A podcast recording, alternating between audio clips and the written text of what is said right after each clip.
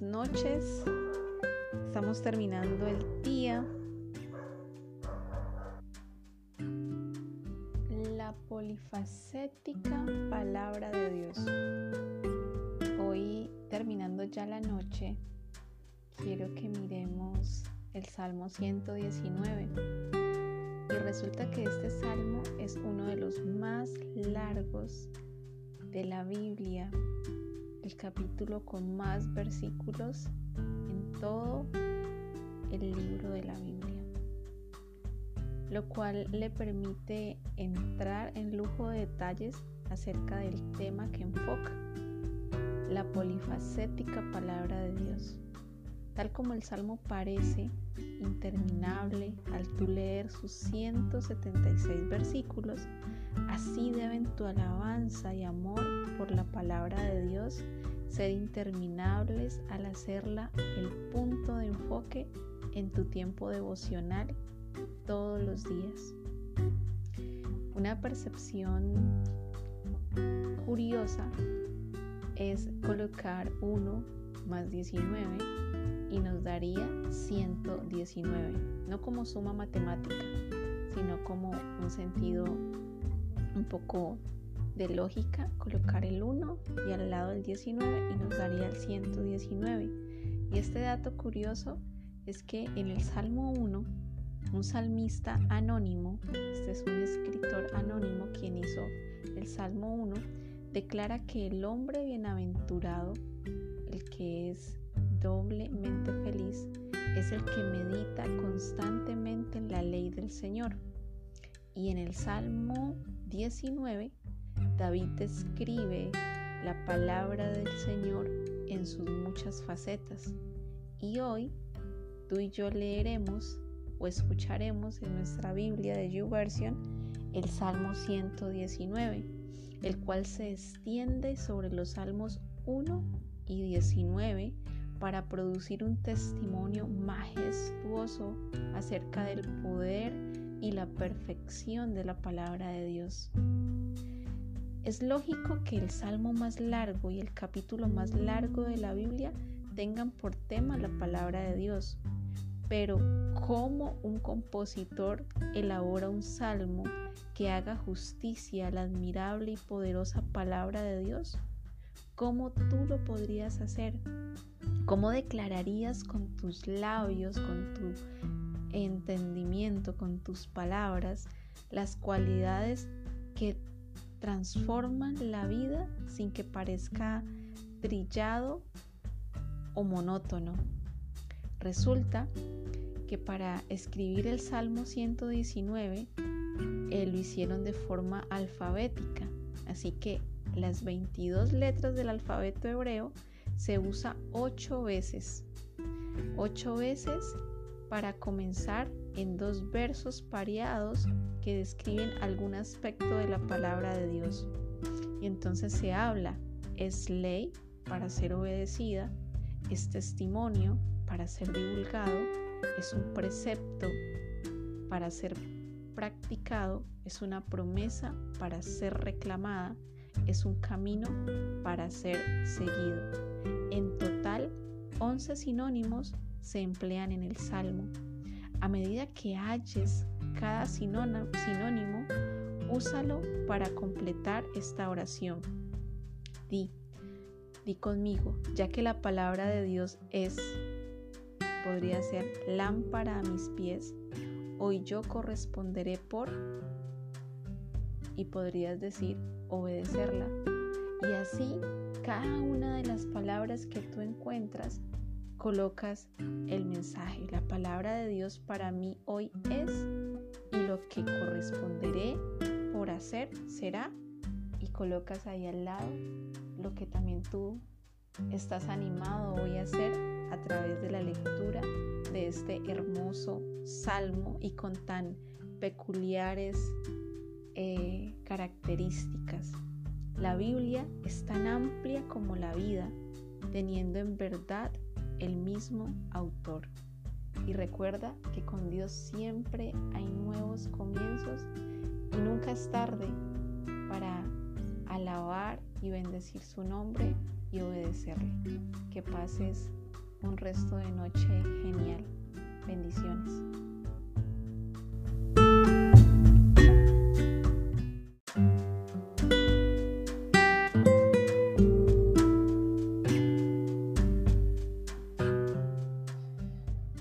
Encontrando refugio en la huida.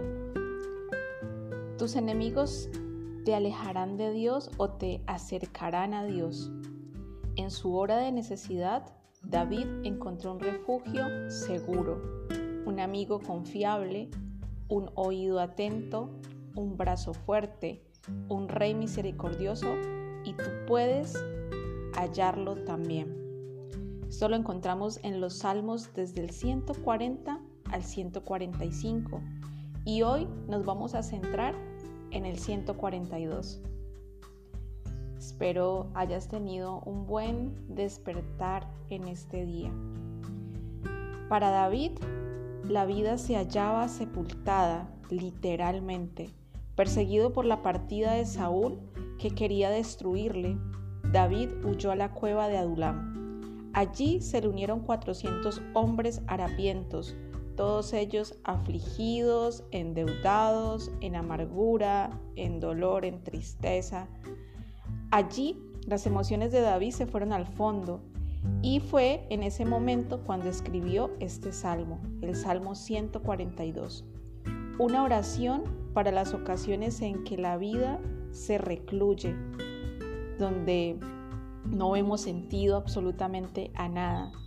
Una que quizás necesites hacer hoy. En la cueva de Adulam, David sintió, se sintió confinado, emocionalmente exhausto y sin un amigo en el mundo. Pero en vez de alejarle de Dios, los problemas de David le atrajeron hacia Dios. Misericordia, delante de él expondré mi queja. Clamé a ti, oh Jehová.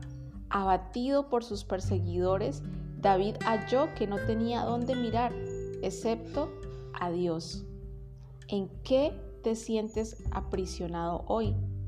¿Por el agotamiento emocional de tu vida familiar? ¿Presiones en tu trabajo? ¿Inseguridad financiera? ¿Una enfermedad permanente? ¿Una angustia constante en tu corazón que no la puedes descifrar? Al igual que David, tienes opciones. Permitir que los problemas se interpongan entre tú y Dios o correr al único refugio seguro en tiempo de angustia. David huyó a una cueva, pero encontró una fortaleza.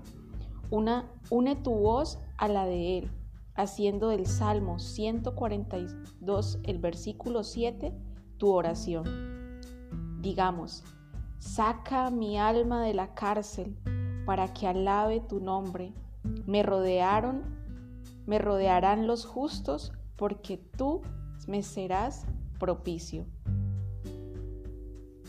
Cada uno de nosotros podemos hacer que nuestra vida sea una brasa encendida, la cual pueda incendiar un bosque.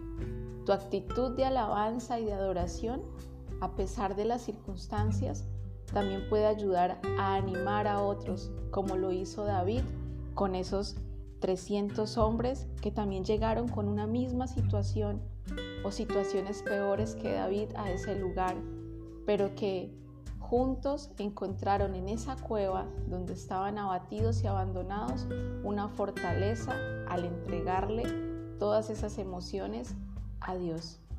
Recuerda que con Dios siempre hay nuevos comienzos.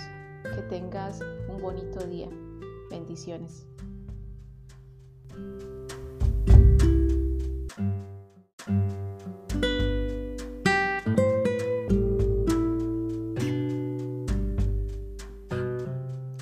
Muy buenos días amigos, estamos terminando el mes y hemos hecho un recorrido supremamente fabuloso en este mes de junio leyendo el libro de los Salmos. Espero que como para ti, así como para mí, haya sido de gran provecho aprender a alabar, a encontrar las palabras adecuadas para bendecir el nombre de Dios y también para saber que es en esta comunicación con Dios, de expresar nuestras emociones y nuestros sentimientos, donde también podemos hacernos libres de esas cargas que a veces nos aprisionan.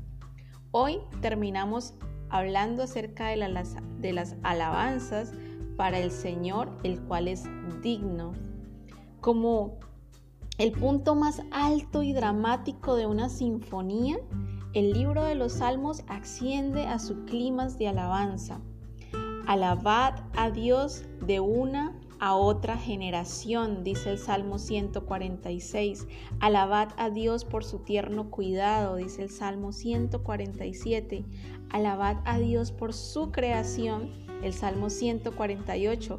Alabad a Dios por su justicia, el Salmo 149.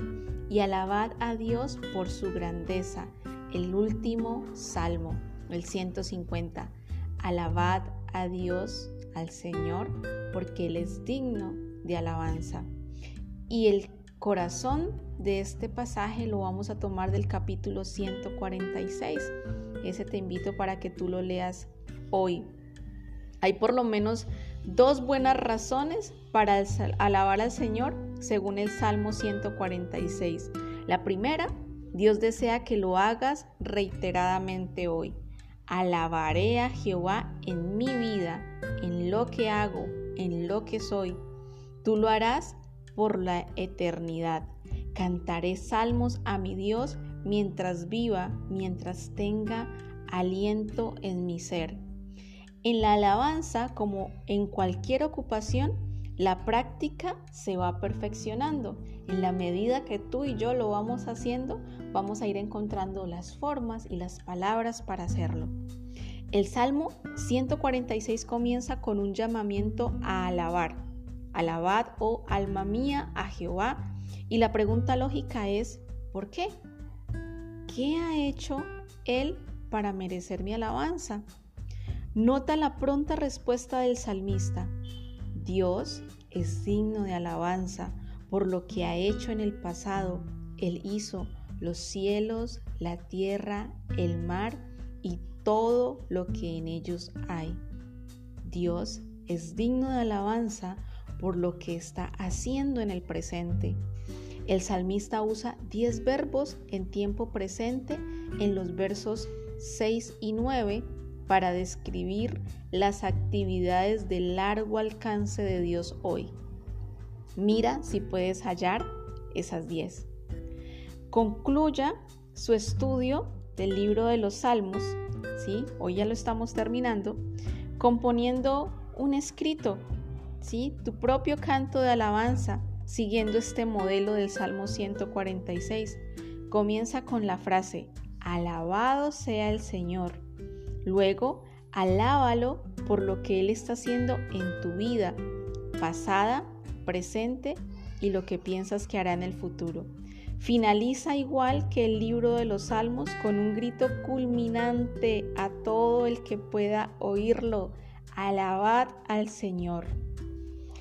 Una gran eh, cuestión también que vemos en el Salmo 150 es la palabra alaba al Señor. Y el Salmo 150 nos dice en dónde. Dice en las iglesias, en el santuario. ¿Por qué debo alabarlo? Por sus proezas, porque Él es grande. ¿Cómo yo debo alabarlo? Con cantos, con aplausos, sirviendo a otros, eh, siendo una persona diligente en mi trabajo, con instrumentos. ¿Quiénes y el versículo del Salmo 150 termina diciendo, todo lo que existe, todo lo que respire, alabe a Jehová. Pon en acción este salmo en tu andar cristiano hoy y juntos podamos decir, alabamos a Dios por el pasado, por el presente y por el futuro. Y recuerda que con Él siempre hay nuevos comienzos. Que tengas un excelente día y ya mañana arrancamos con nuestro nuevo libro. Te deseo bendiciones para ti y para tu familia.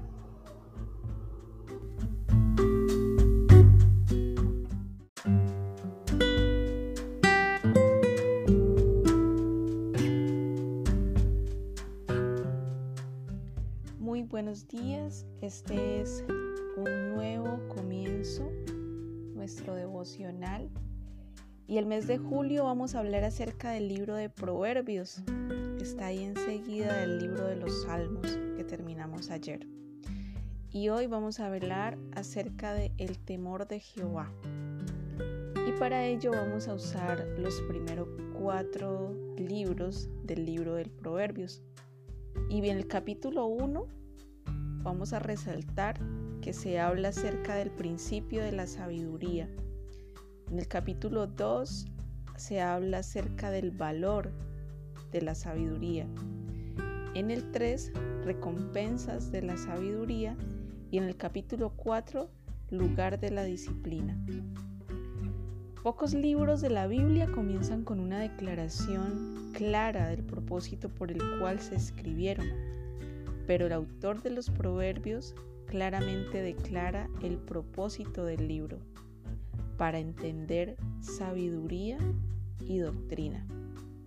La palabra hebrea para sabiduría significa más que inteligencia humana, se refiere a destreza o maestría en alguna ciencia, disciplina o profesión, al igual que los artesanos y artífices que construyeron el tabernáculo en el Antiguo Testamento, en el capítulo de Éxodo 3, Dios desea que su pueblo, tú y yo, seamos sabios, diestros en la tarea de hacer decisiones morales y éticas la tarea de adquirir esa sabiduría.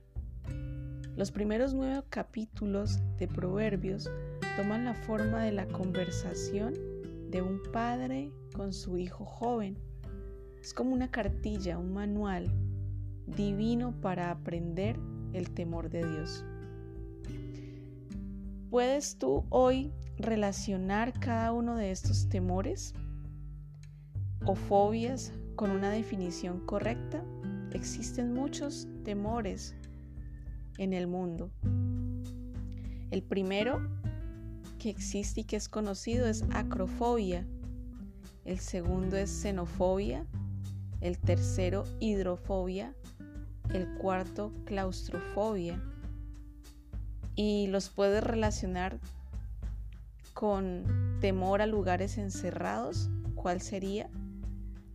el temor a la altura, el temor a aversión a los extranjeros, el temor al agua.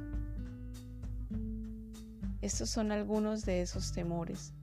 Aunque estos temores o fobias pueden ser determinantes, hay otros temores que pueden tener una influencia benéfica con tu comportamiento. Por ejemplo, temor a quemarnos, temor a tropezar en la oscuridad, tales temores no aterrorizan o inmovilizan, sino que al contrario nos conducen a una acción constructiva, como usar algo para eh, agarrar y no quemarnos o encender la luz. Así también el temor de Dios es, es así. En vez de alejarnos, aterrorizarnos de la presencia de Dios, causa esa reverencia y admiración profunda, permanente, de pensar en el poder y la gloria de Dios. Te estimula a prestar atención cuando Él habla y obedecer cuando Él manda. Y así tú y yo podamos descubrir cómo y por qué podemos vivir cada día en el temor de Dios. Temo a Dios, pero no le tengo miedo. Recuerda esa frase. Nuestro temor es reverencial, no es de escondernos o tener miedo, porque Él ya nos ha permitido acercarnos ante su amor y podemos tener esa confianza de padre a hijo para poder hablar con Él, gracias a la obra de Cristo en la cruz.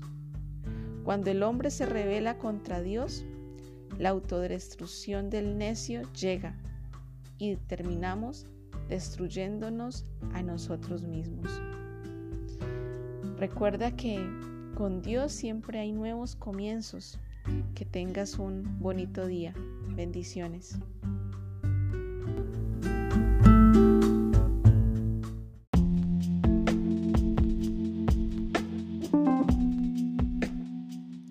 Muy buenos días. Continuamos con el libro de Proverbios y ahora nos vamos a enfocar en los capítulos 5 y 9. Pero el corazón de nuestros pasajes van a ser los capítulos 7 y 8 para que los puedas leer o escuchar.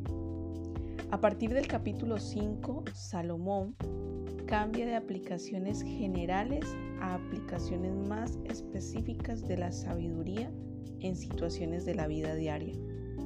Peligros y lazos abundan, listos para enredar y destruir a la persona incauta. Inmoralidad, deudas, pereza, falsedad, orgullo. Todo esto puede incurrir a que estemos en peligro de ser tentados y esto es una invitación segura a la pobreza y al desastre. La tentación, aunque sea sutil, puede llevar a consecuencias de muerte. No oigas su llamada. Antes, responde a la invitación de la sabiduría, entre los muchos beneficios de la cual está el favor de Dios. Yo nunca tengo problemas con la tentación, dijo un hombre un día. Cuando viene, me rindo a ella. Esa es una manera de tratar con la tentación y la verás ilustrada en la respuesta del joven en el capítulo 7. Confrontado entre las atractivas seducciones de una mujer, el punto se marchó tras ella, como el necio que cede a la tentación. Fue fácil ser enredado, aún momentáneamente agradable pero el dolor que produjo arruinó toda su vida. Esto lo leemos en el capítulo 7.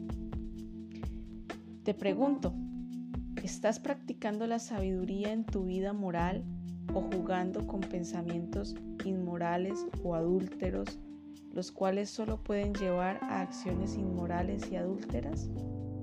¿Cómo estamos cultivando tú y yo nuestra mente? Resulta que los tribunales de divorcio cada día están más llenos de parejas muy bien intencionadas que habían afirmado esto nunca nos pasará a nosotros. Hoy el consejo que nos da Salomón es sé sabio antes de que sea demasiado tarde. Si menosprecia los mandamientos de Dios, eso puede pasar y probablemente pasará. Ten una conversación de padre a hijo hoy con tu Padre Celestial acerca de tus relaciones con el sexo opuesto. Cómo, si eres hombre, cómo son tus relaciones con las mujeres. Y nosotras las mujeres, cómo es nuestra relación con los hombres. Examinemos nuestros pensamientos y acciones y si hace falta confesión y limpieza, hagámoslo con primera de Juan 1.9, que nos recuerda que si confesamos nuestros pecados, Dios es fiel y justo para limpiarnos de toda nuestra maldad. Salomón, autor de más de 3.000 proverbios, de los cuales unos 900 están en el libro de los proverbios y en Primera de Reyes, fue el rey más rico y de mayor influencia en su tiempo. Sin embargo, él declara en el capítulo 8 que la clave de la felicidad no es la riqueza, el poder o cualquier otra posesión de rey, sino la sabiduría, conocer a Dios y obedecer su palabra. Piensa en esto, la felicidad de un rey está a tu alcance. La tentación no es pecado, pero el que juega con la tentación invita al pecado y puede quedar en lazos de ella. Y recuerda que con Dios siempre tenemos nuevos comienzos, Te deseo un feliz viernes y que pases un excelente día. Bendiciones.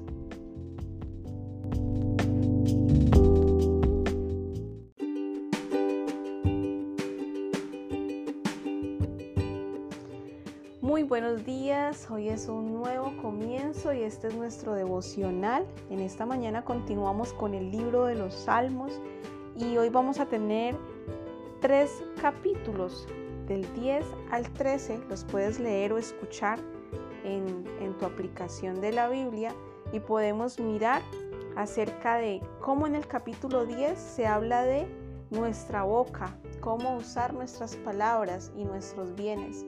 En el 11 habla sobre guía y generosidad. En el capítulo 12, transgresiones y el trabajo. Y en el capítulo 13, la malicia y la mentira. Cada uno de ellos nos van a ayudar a que tú y yo podamos tener más sabiduría en la toma de nuestras decisiones.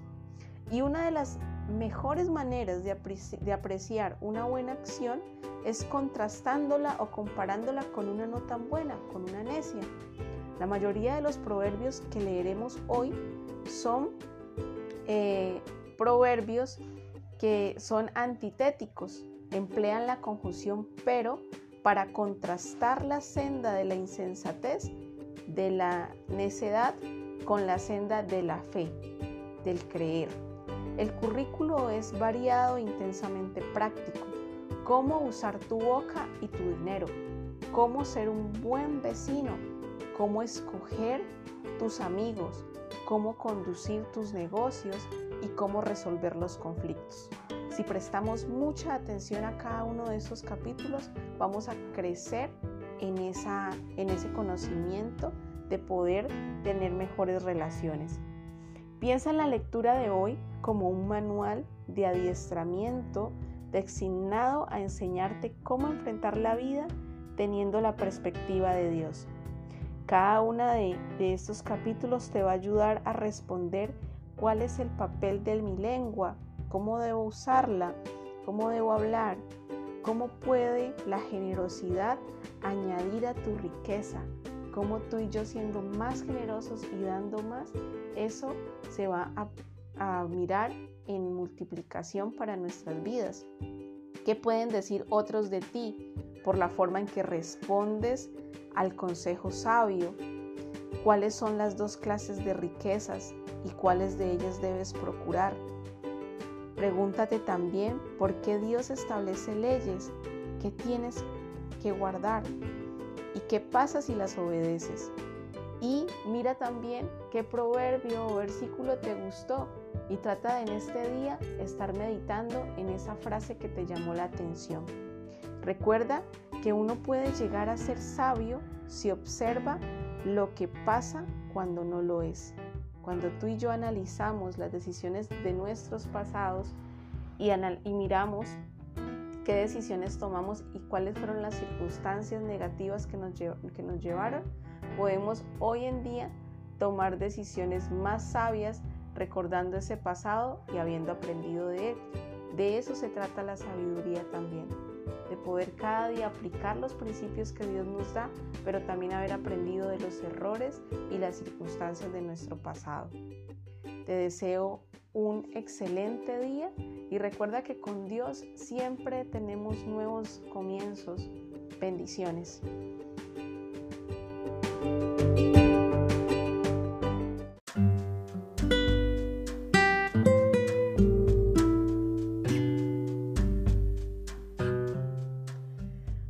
Buenos días y este es nuestro devocional, un nuevo comienzo y hoy vamos a dar un paso atrás y vamos a leer Proverbios capítulo 2 y vamos a mirar acerca de los tesoros de la sabiduría. La palabra clave en Proverbios, como sin duda ya has descubierto, es sabiduría. Palabra al parecer poco aplicable a la sociedad de hoy, que pone tanto énfasis en el conocimiento. Para Dios, sin embargo, la sabiduría es una joya que Él desea que cada uno de sus hijos posea. La sabiduría se define como la habilidad de vivir la vida diestramente, vivir una vida piadosa en un mundo, eh, en un mundo malvado no es fácil, pero Proverbios contiene las instrucciones detalladas de Dios a su pueblo a fin de que manejen con éxito los asuntos prácticos de cada día, tales como la relación con Dios, con los padres, con los hijos, con los vecinos, con el gobierno. Proverbios es uno de los pocos libros en la Biblia que declara su propósito, como mirábamos, para adquirir, dice, sabiduría, discernimiento y discreción moral, y ayudar a sus hijos a desarrollar lucidez y percepción moral. Para los creyentes del Nuevo Testamento, la sabiduría resultó un don aún más rico. En Primera de Corintios, capítulo 1, el versículo 30 nos dice, pero gracias a Él, a Dios, ustedes están unidos a Cristo Jesús, a quien Dios ha hecho nuestra sabiduría, es decir, nuestra justificación, santificación y redención. Pablo se refiere a Cristo como aquel que nos ha sido hecho por Dios sabiduría. En Cristo, él añade, están todos los tesoros de la sabiduría y del conocimiento. Eso está también en Colosenses 2, verso 3. En el mundo de hoy no se considera la sabiduría un artículo útil, pero para Dios vale más que todas las riquezas del mundo. ¿Es así como tú y yo la consideramos? ¿Estamos buscando sabiduría personalmente mediante el estudio de la palabra y tu relación personal con Dios? Examinemos hoy nuestro corazón en oración delante de Él. La sabiduría de Dios está al alcance de todos, pero puede desecharse si uno así lo quiere. La Biblia llama burladores e insensatos a los que rechazan la sabiduría de Dios. ¿Pero por qué? Porque rechazar la sabiduría resulta en serias consecuencias. Cuando surjan las tragedias y los problemas, los recursos que uno necesita para sobrevivir y crecer en medio de ellos no estarán disponibles. Ya hemos leído tú y yo varios capítulos en el libro de acerca de la sabiduría de Dios. Pero de todo lo que tú y yo hemos leído, ¿estamos tomando en serio las palabras que estamos mirando?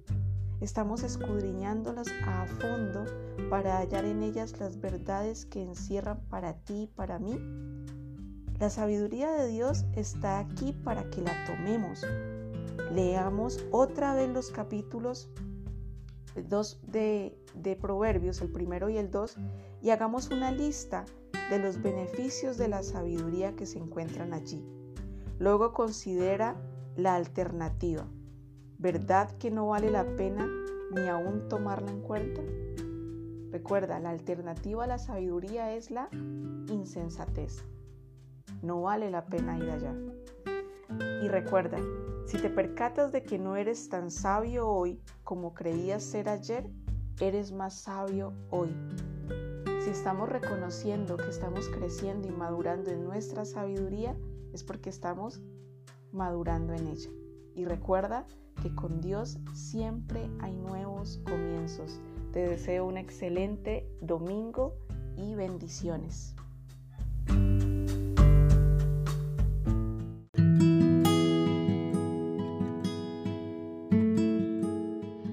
Buenos días. Eh, hoy vamos a hablar acerca de la sabiduría que aprovecha.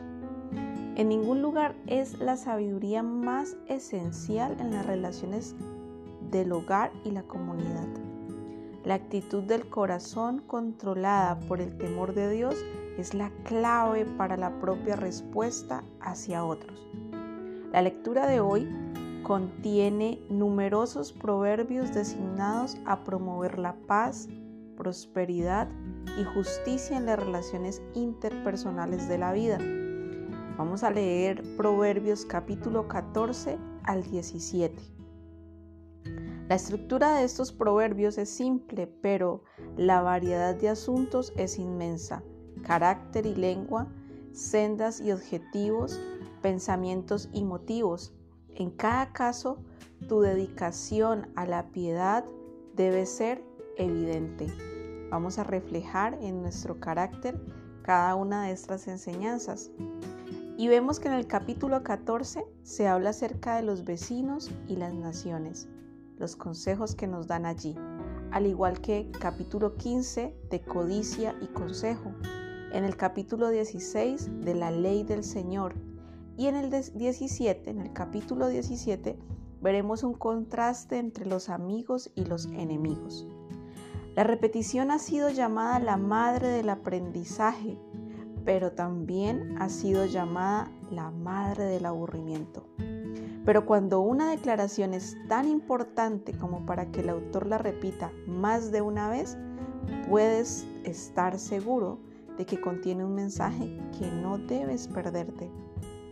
Un versículo que encontrarás, encontraremos repetido en la lectura de hoy, es este.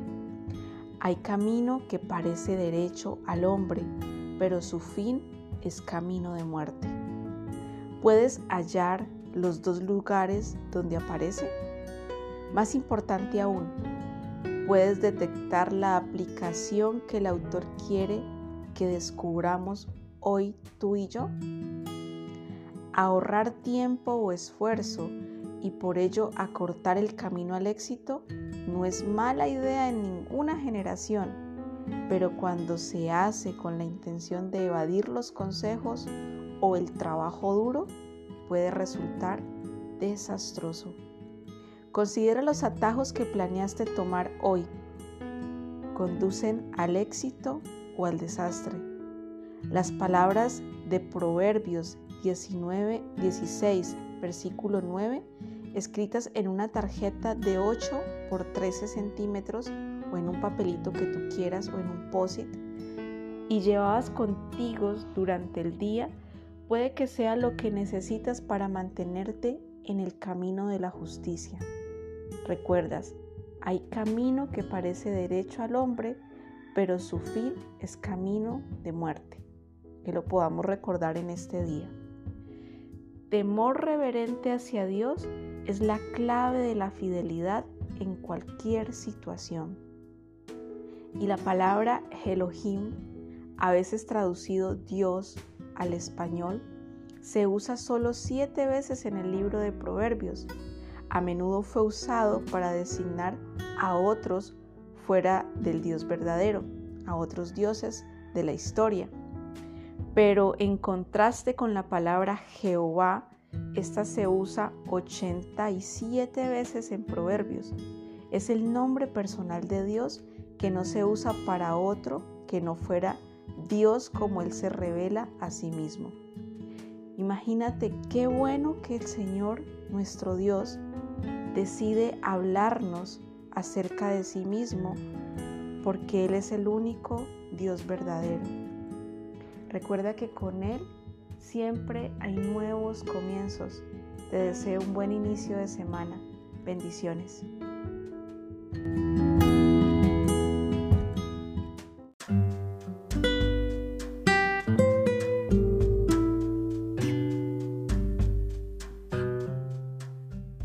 Muy buenos días. Qué bueno que podamos estar hoy nuevamente conectados y hoy vamos a hablar acerca de decisiones sabias en la vida. Vamos a centrarnos en los capítulos 18 al 21 y en estos vamos a mirar las distintas declaraciones de sentido común que hay en estas lecturas. Son descripciones de los peligros que amenazan al sabio y al insensato, reseñas del carácter del pobre y del poderoso, y evaluaciones de lo que parece ser bueno y de lo que es bueno en realidad. A través de todo, Salomón ve a Dios obrar en los corazones y asuntos de los humanos para ayudarles a evitar la adulación y falsedad y a manifestar una conducta obediente. En el capítulo 18 vas a leer acerca de las palabras que punzan. En el capítulo 19 sobre los hijos insensatos en el capítulo 20, pesas injustas. y en el 21 riquezas impías. Pero nos vamos a centrar en el capítulo 19. Ese va a ser el corazón de nuestro pasaje el día de hoy. ¿Qué impide que te veas como realmente eres? Que otros te vean como quieres ser y que Dios te ayude a ser lo que realmente te gustaría ser. Mientras piensas en este acertijo, mira la lección contenida en los capítulos 18 y 12 y es muy importante también hallar. Se dice que el orgullo de ti mismo, de tus posesiones, de tus habilidades, trae destrucción. Eso también lo leemos en el capítulo 16, en el 10, versículos 18 y 19. La humildad ante Dios, ante otros y ante ti mismo trae honor. Dios se deleita en enaltecer a los humildes, pero desprecia al orgulloso. El orgulloso está en contra de sí mismo, del prójimo y de Dios. Y finalmente hallará destrucción. Como el orgullo hizo que el diablo deseara ser mayor que Dios y resultó en condenación eterna, así pueden también arruinarnos a ti y a mí esta altivez. Hoy busca oportunidades de practicar la humildad en vez del orgullo. Nada es tan difícil de hacer con gracia como desmontarnos del caballo de la altivez. Y nada es tan necesario.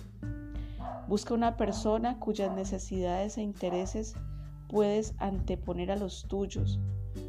Hoy y salte de la ruta para expresar una palabra de, apreciación sincera. Recuerda que todo lo que tienes y eres te ha sido dado por Dios. Y si tuviste problemas con el acertijo que leíamos arriba, recuerda que el orgullo cubre tus propios pecados, oscurece la visión de otros y obstaculiza el servicio a Dios. Un proverbio indio acerca de la humildad una palabra india para humildad literalmente significa polvo. Un hecho que ayuda a explicar el significado de este proverbio indio es, puedes caminar sobre el polvo toda la vida y nunca protestará. Imagínate, la humildad es el polvo y una muestra de humildad es Jesús que Jesús no escatimó, no valoró aún el ser Dios, no lo tomó como algo a que aferrarse, sino que se humilló a sí mismo, tomando forma de hombre y luego de siervo y luego de esclavo, muriendo en una cruz. Que tú y yo podamos tener esa misma actitud de Cristo, de ser humildes y de colocar aún nuestros propios deseos y anhelos eh, por debajo de los de los demás. Que no descatimemos, que no tomemos primero nuestra propia fuerza, sino que veamos a los demás superiores a nosotros mismos. El yugo del Señor Jesús nunca sienta bien en un cuello erguido. Que tú y yo podamos ser humildes el día de hoy. Y recuerda que con Dios siempre hay nuevos comienzos. Bendiciones.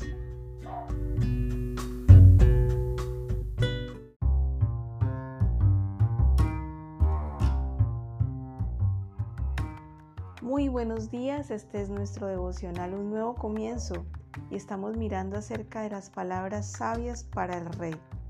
Estamos terminando el libro y hoy vamos a mirar Proverbios 22, 23 y 24, pero el corazón de nuestro pasaje será Proverbios 24. Los últimos capítulos del libro de Proverbios contiene sanos consejos para los que están en posiciones de autoridad. Como los repartimientos de las aguas, así está el corazón del rey en la mano de Dios. A todo lo que quiere lo inclina. Todo camino del hombre es recto en su propia opinión, pero Jehová pesa los corazones. Las lecturas de hoy contienen consejos sabios para cualquiera que esté en posición de responsabilidad, desde los padres hasta los gobernantes, profesores y cada uno de los líderes. Los líderes de hoy necesitan conocer los preceptos morales, éticos y espirituales de Dios si van a guiar a los que están bajo su autoridad por caminos de conducta y carácter que honren a Dios. En el capítulo 22 miramos acerca de cómo tomar acciones correctas. En el 23, asociaciones correctas. Y en el 24, expectativas correctas. Muy bien se ha dicho, las cosas que cuentan más en la vida son las que no se pueden contar. ¿Qué valoras más?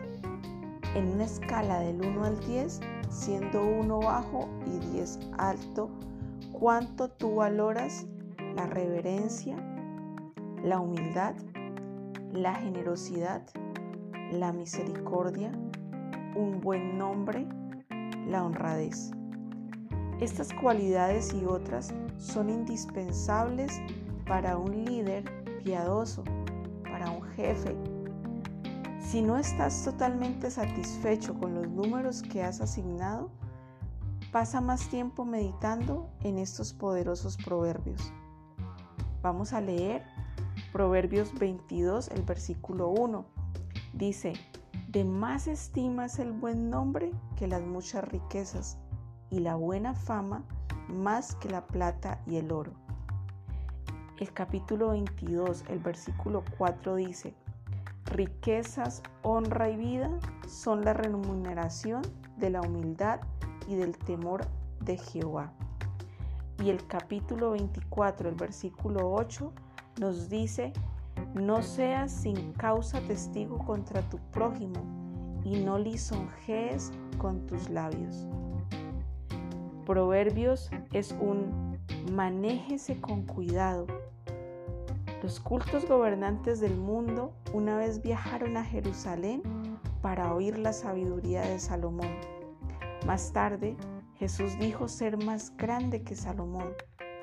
Y Jesús advirtió que aquellos que oyeran sus enseñanzas y no obedecieran, un día serían condenados y tendrían que asumir las consecuencias de sus actos.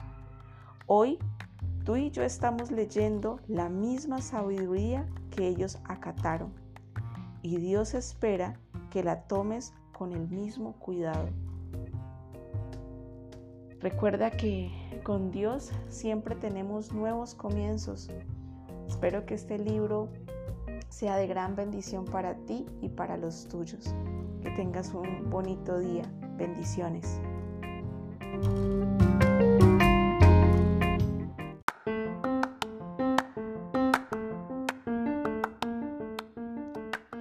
Muy buenos días, este es nuestro devocional, un nuevo comienzo y te cuento que ya estamos terminando el libro de Proverbios.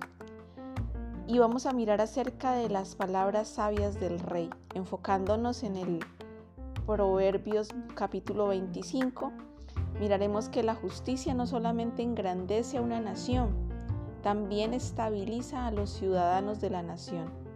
En su contribución final, el libro de Proverbios, Salomón describe las riquezas de la justicia y el fatal peligro de la necedad. Reyes y campesinos, testigos falsos y amigos, el justo y el corrupto, el necio y el sabio, el perezoso y el diligente, el engañador y el confiable.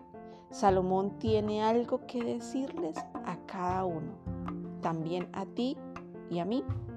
La sabiduría de Dios guía a escoger las soluciones acertadas en las situaciones de la vida y da una perspectiva correcta acerca de las posesiones materiales. En el capítulo 25 miraremos acerca de reyes, gobernantes y súbditos en el 26, necios y amigos. En el capítulo 27, besos y maldiciones. En el capítulo 28, pobreza y prosperidad. Y en el 29, adulaciones y favor. Pero el corazón del pasaje, como te decía, nos vamos a centrar en el capítulo 25. A primera vista podrías pensar que estos 138 proverbios son pensamientos expresados al azar, pero en realidad hay evidencia de cuidadoso arreglo y agrupación de los proverbios que tratan de temas similares.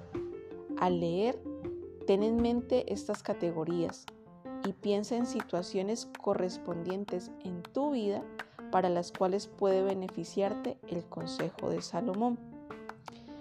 Si quieres conocer acerca de cómo controlar la lengua, puedes buscar en el capítulo 25 los versículos 11 y 15.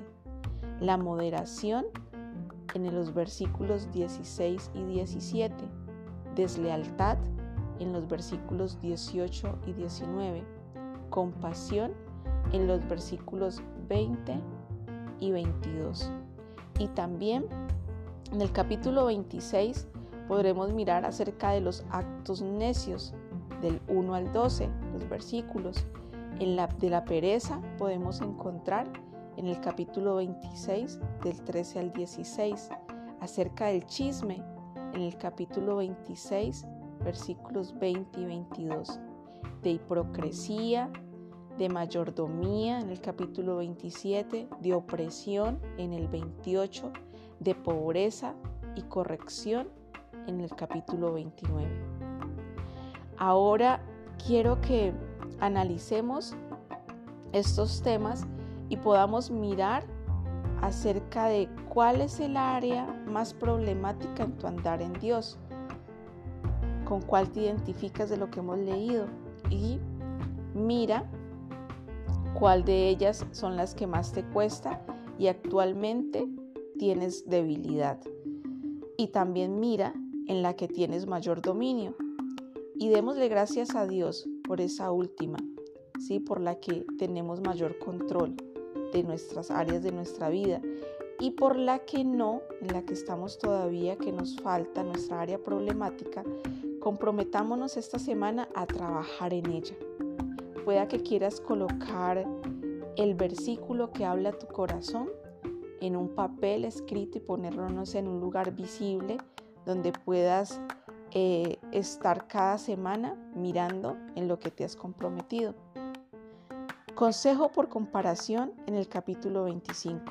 Al leer este capítulo, trata de localizar por lo menos un consejo útil a las reacciones y situaciones cotidianas que presentan en tu vida, como cómo responder a una persona agresiva, cómo ayudar a un amigo que está deprimido, cómo hospedarse en casa de un amigo, cómo ser buen vecino. Y recuerda que la sabiduría es un don divino y no una adquisición humana. Necesitamos buscar siempre la dirección de Dios y recuerda que con Él siempre hay nuevos comienzos. Bendiciones.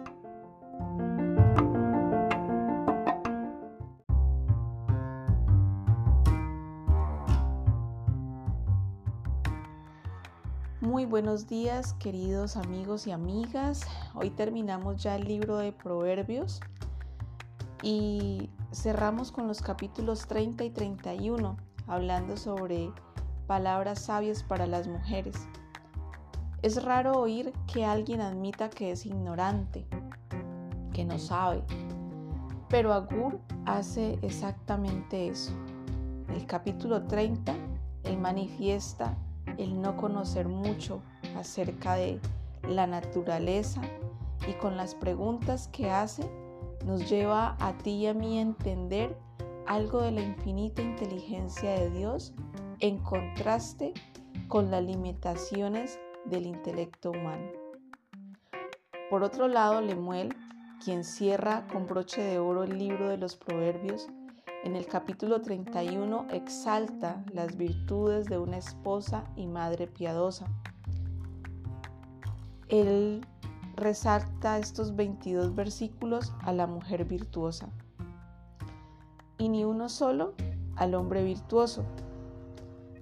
Habla acerca de cuán virtuosa es esta mujer en el hogar, es la compañera confiable, quien incansablemente cuida de su familia, es una hábil compradora, costurera, fuerza y dignidad adornan su conducta, bondad y sabiduría acompañan su hablar y el temor del Señor motiva su comportamiento.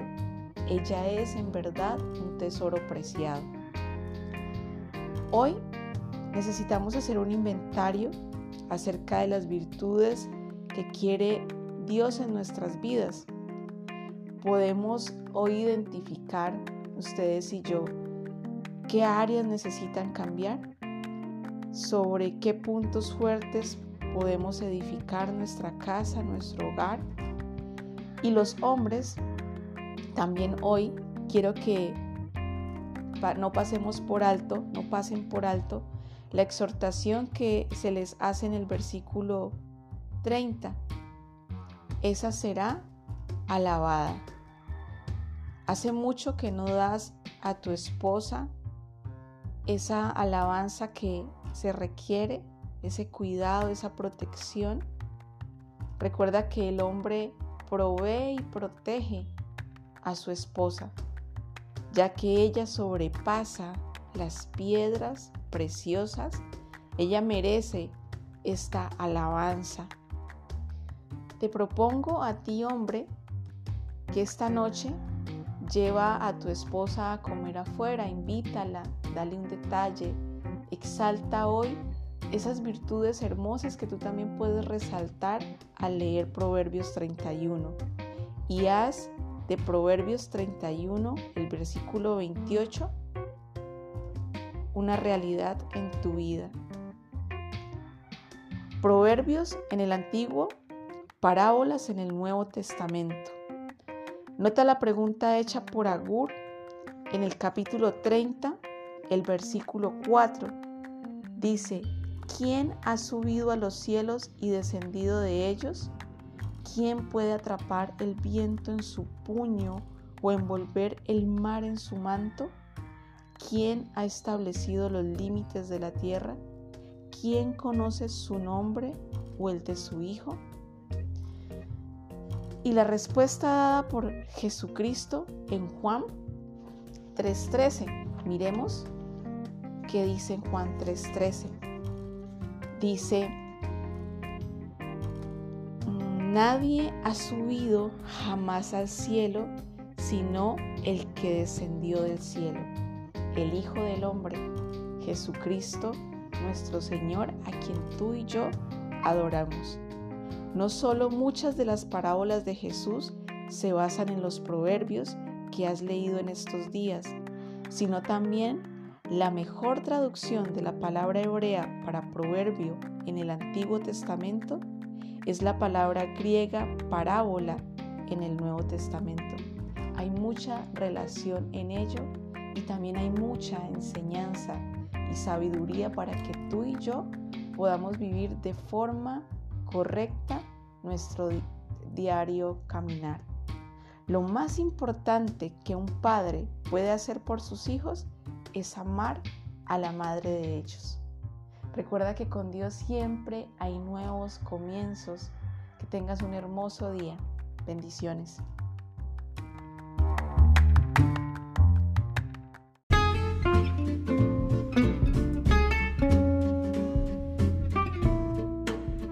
Buenos días.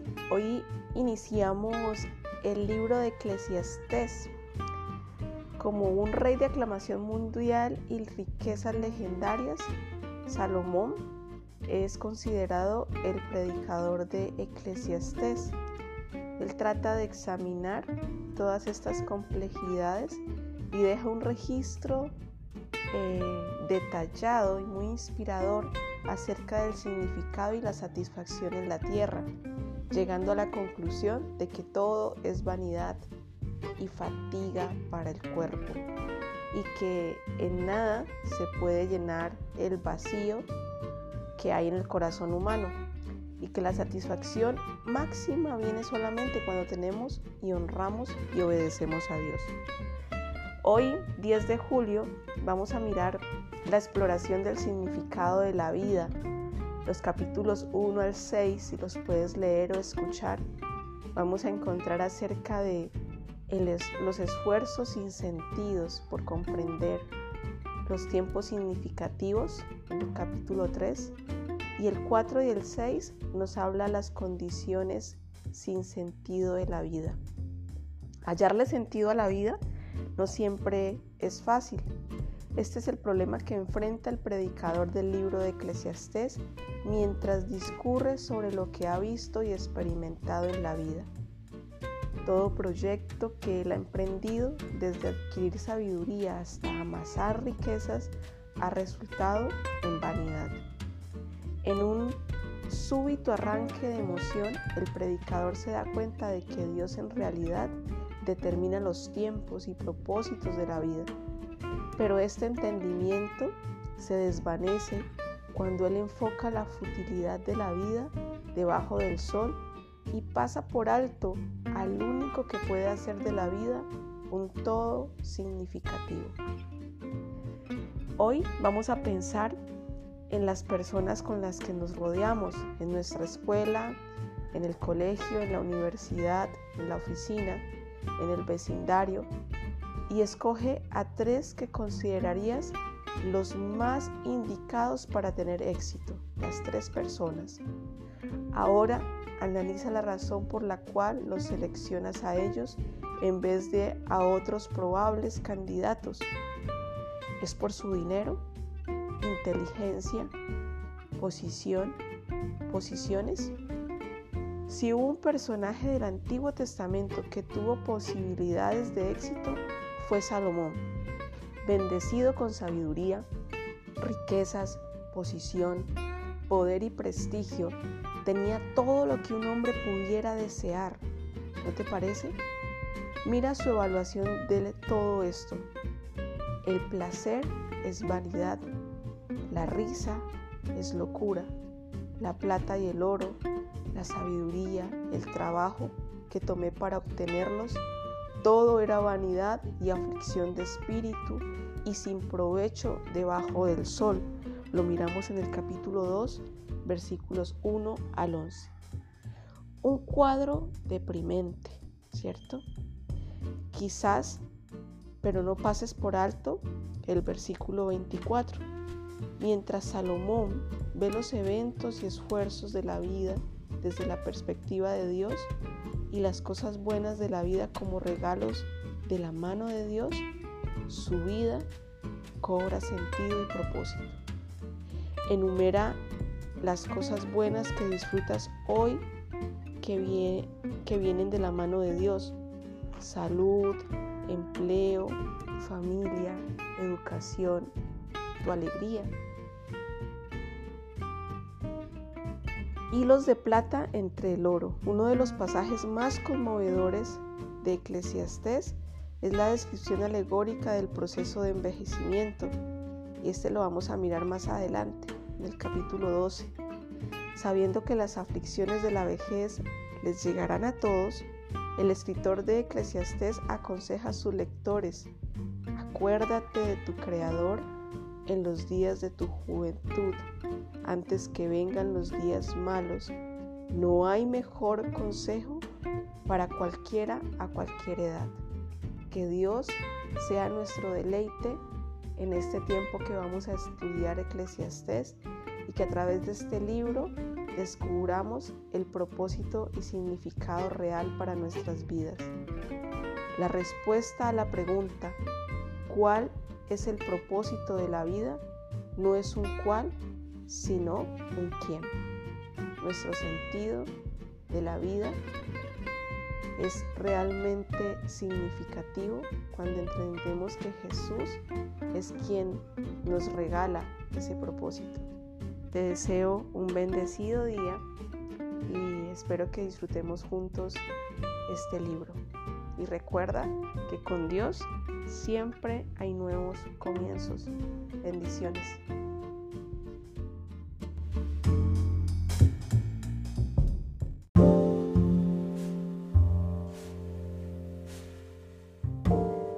Buenos días. Este es nuestro devocional y hoy vamos a hablar un poquito acerca de las explicaciones del significado de la vida.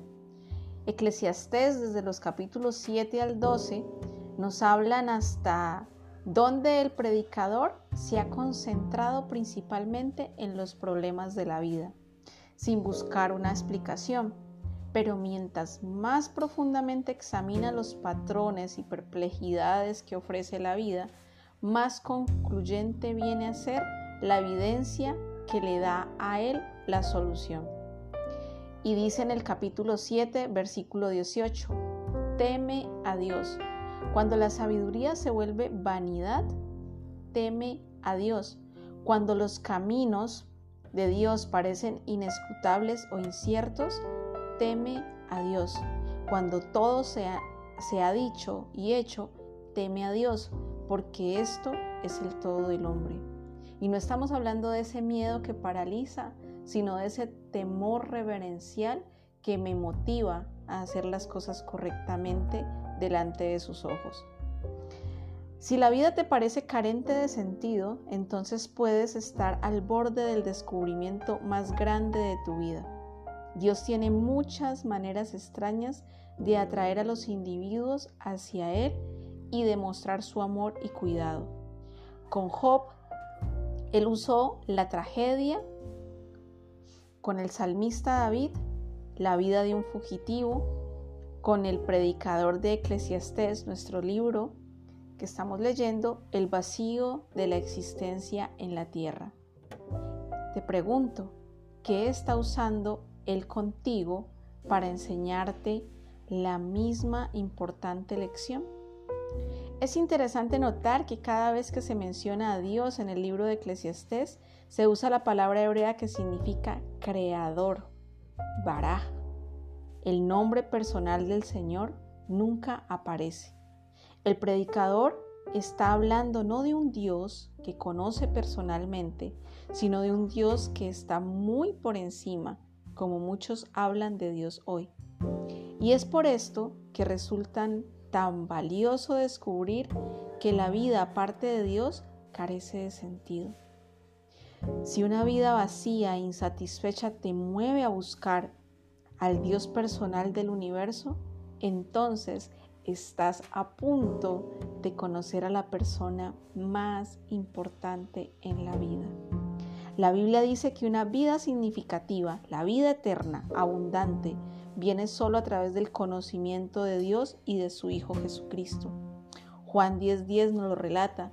Dice Dios, yo he venido para que tengas vida y para que la tengas en abundancia. Lee detenidamente y reiteradamente este versículo, Juan 10:10. Luego exprésale a Dios el deseo de tu corazón. Él espera que lo hagas para recibirte ahora mismo, diciéndole, Señor, yo quiero experimentar esa vida abundante y ya no quiero seguir sintiéndome vacío e insatisfecho con todo lo que tengo a mi alrededor. El testimonio de un ateo respecto a Eclesiastés, un profesor ateo, después de leer Eclesiastés, comentó que era el único libro en la Biblia que tenía sentido para él. Qué lástima que pasara por alto los últimos dos versículos del libro. Temer a Dios y conocerlo. Cerciórate de vivir para algo por lo cual valga la pena vivir. Y recuerda que con Dios siempre hay nuevos comienzos. Que tengas un bonito día. Bendiciones.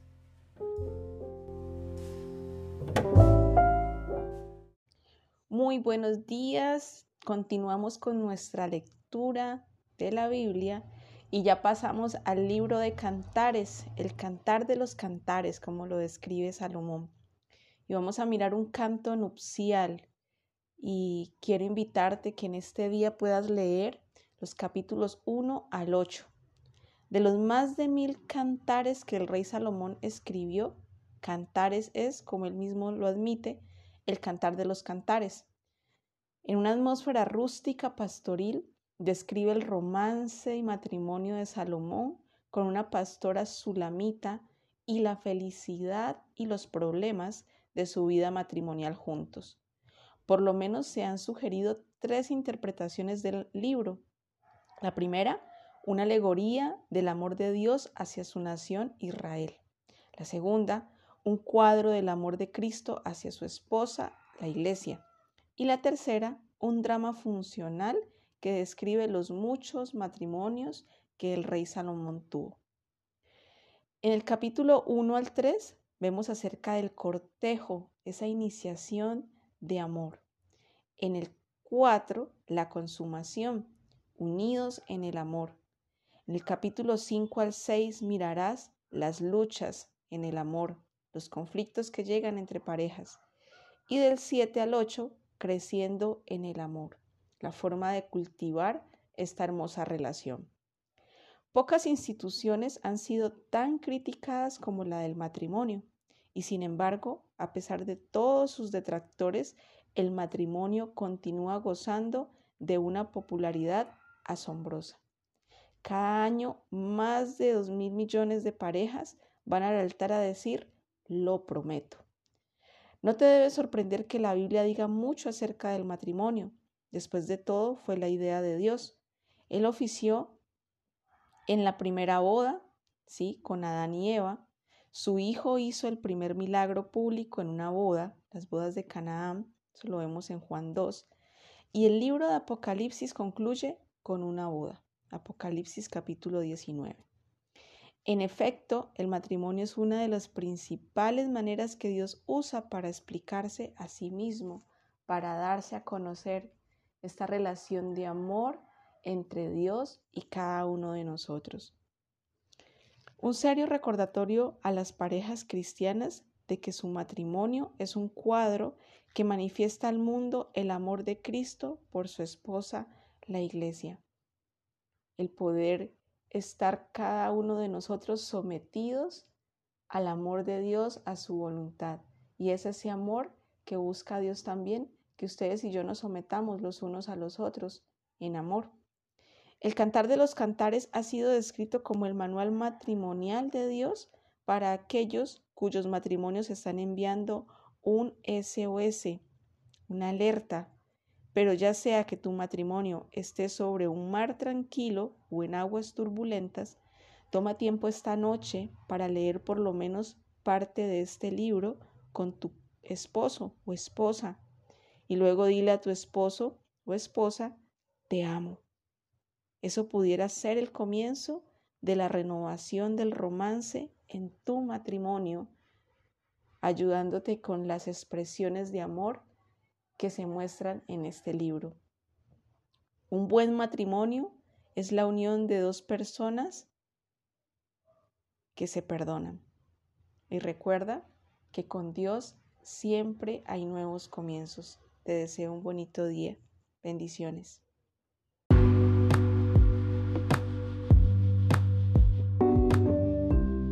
Muy buenos días. Hoy miraremos un libro que consta de ocho capítulos y es el libro El Cantar de los Cantares y esto es un canto nupcial de amor. De los más de mil cantares que el rey Salomón escribió, cantares es, como él mismo lo admite en el versículo 1.1, el cantar de los cantares.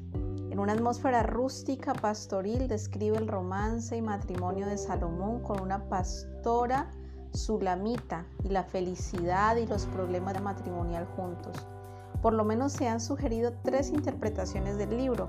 La primera, una alegoría del amor de Dios hacia su nación Israel. La segunda, un cuadro del amor de Cristo hacia su esposa, la iglesia, ustedes y yo. Tercera, un drama funcional que describe los muchos matrimonios de Salomón. En el capítulo 1 al 3 vas a encontrar la iniciación del amor, ese cortejeo, en el capítulo 4, Unidos por el Amor, la consumación. Y el capítulo 5 al 6, Luchando en Amor, los conflictos que se presentan. Y por último, vas a leer en el capítulo 7 y capítulo 8, Creciendo en Amor, el proceso de cultivarse, de cultivar el amor y la buena relación matrimonial. Pocas instituciones han sido tan criticadas como la del matrimonio y sin embargo, a pesar de todos sus detractores, el matrimonio continúa gozando de una popularidad asombrosa. Cada año, más de 2 millones de parejas van al altar a decir, lo prometo. No te debe sorprender que la Biblia diga mucho acerca del matrimonio. Después de todo, es la fabulosa idea de Dios. El oficio, él ofició en la primera boda. ¿Te acuerdas? Adán y Eva. Su hijo Jesús hizo el primer milagro público en una boda, las bodas de Canaán, en el capítulo 2. Y el libro de Apocalipsis, que es el último libro de la Biblia, concluye con una boda. En Apocalipsis 19 lo leemos. En efecto, el matrimonio es una de las principales maneras que Dios usa para explicarse a sí mismo, para darse a conocer, para mostrarnos esa relación de amor, pero que también en algunos momentos de conflicto, en ese proceso de conocimiento, eh, tenemos con Dios. El cantar de los cantares ha sido descrito como el manual matrimonial de Dios para aquellos cuyos matrimonios están enviando un SOS, una alarma. Pero ya sea que tu matrimonio esté sobre un mar tranquilo o en aguas turbulentas, toma tiempo esta noche para leer por lo menos parte del libro con tu esposo o esposa y luego dile, te amo. Eso pudiera ser el comienzo de la renovación del romance en tu matrimonio. Un buen matrimonio es la unión de dos que se perdonan. El perdón es supremamente importante en el matrimonio y recuerda que con Dios siempre hay nuevos comienzos y Él desea tener esta relación fluida entre cada uno de nosotros. Solteros o casados necesitamos tener una relación de unidad y de acercamiento matrimonial con Dios. Te deseo un bonito día. Bendiciones.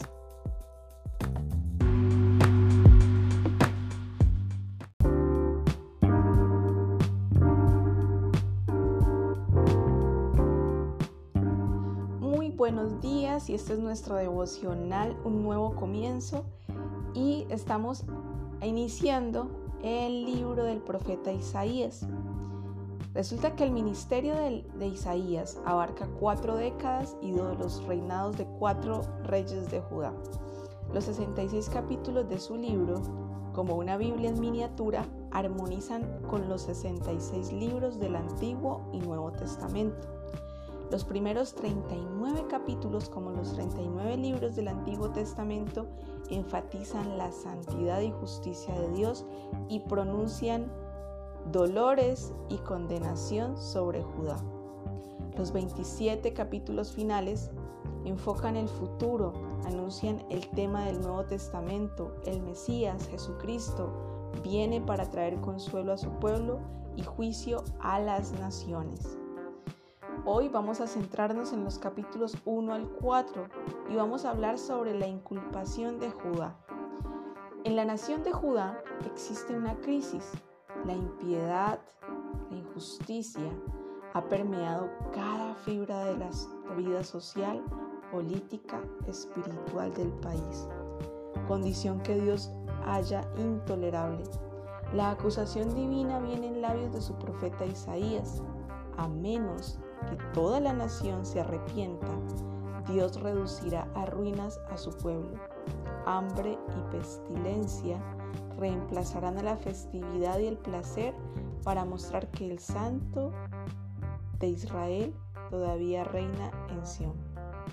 El rey y los plebeyos, sacerdotes y profeta, nadie estará seguro como este día terrible de la ira de Dios venga sobre su pueblo. En el capítulo 1, Dios dice, oíd. En el capítulo 2, a dónde tenemos que ir, a la casa de Dios. En el capítulo 3, el juicio, el holocausto para Judá. Y en el 4 se habla de la santidad de Dios, ese renuevo de Él. ¿Qué tienen en común estas tres ciudades? Pompeya, Hiroshima y Sodoma. Las tres son lugares históricos de desastre. Pompeya fue destruida por la erupción del monte Vesubio, Hiroshima por una bomba atómica en la Segunda Guerra Mundial y Sodoma por fuego y azufre del cielo en los días de Abraham. Ahora señala a esa lista el nombre de Judá.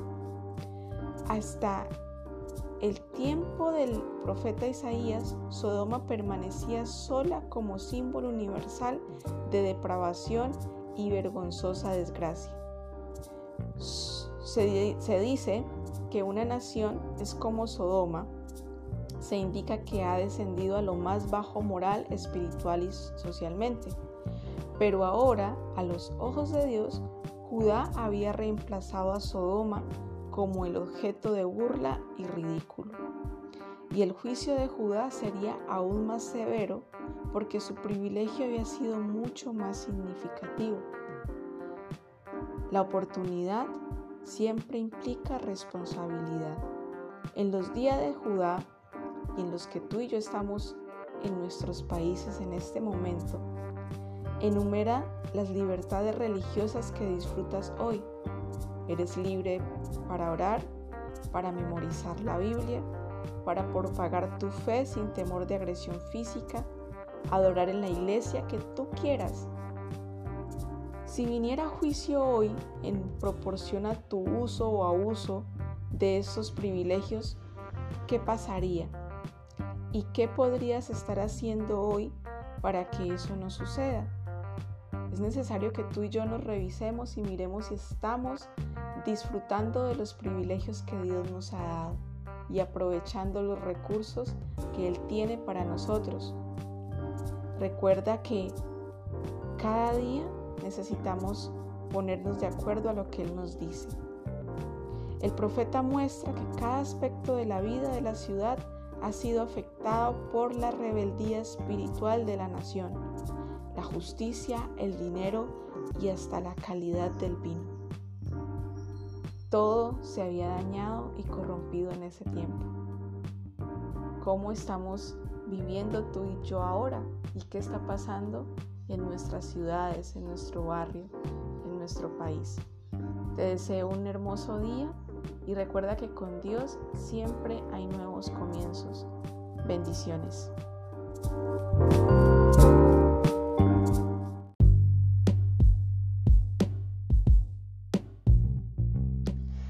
Buenos días y hoy estamos con los capítulos 5 al 7 de nuestro libro de Isaías. Espero que estemos leyendo o escuchándolo a través de la aplicación de YouVersion o en tu Biblia física y vayamos conociendo acerca de, de este profeta.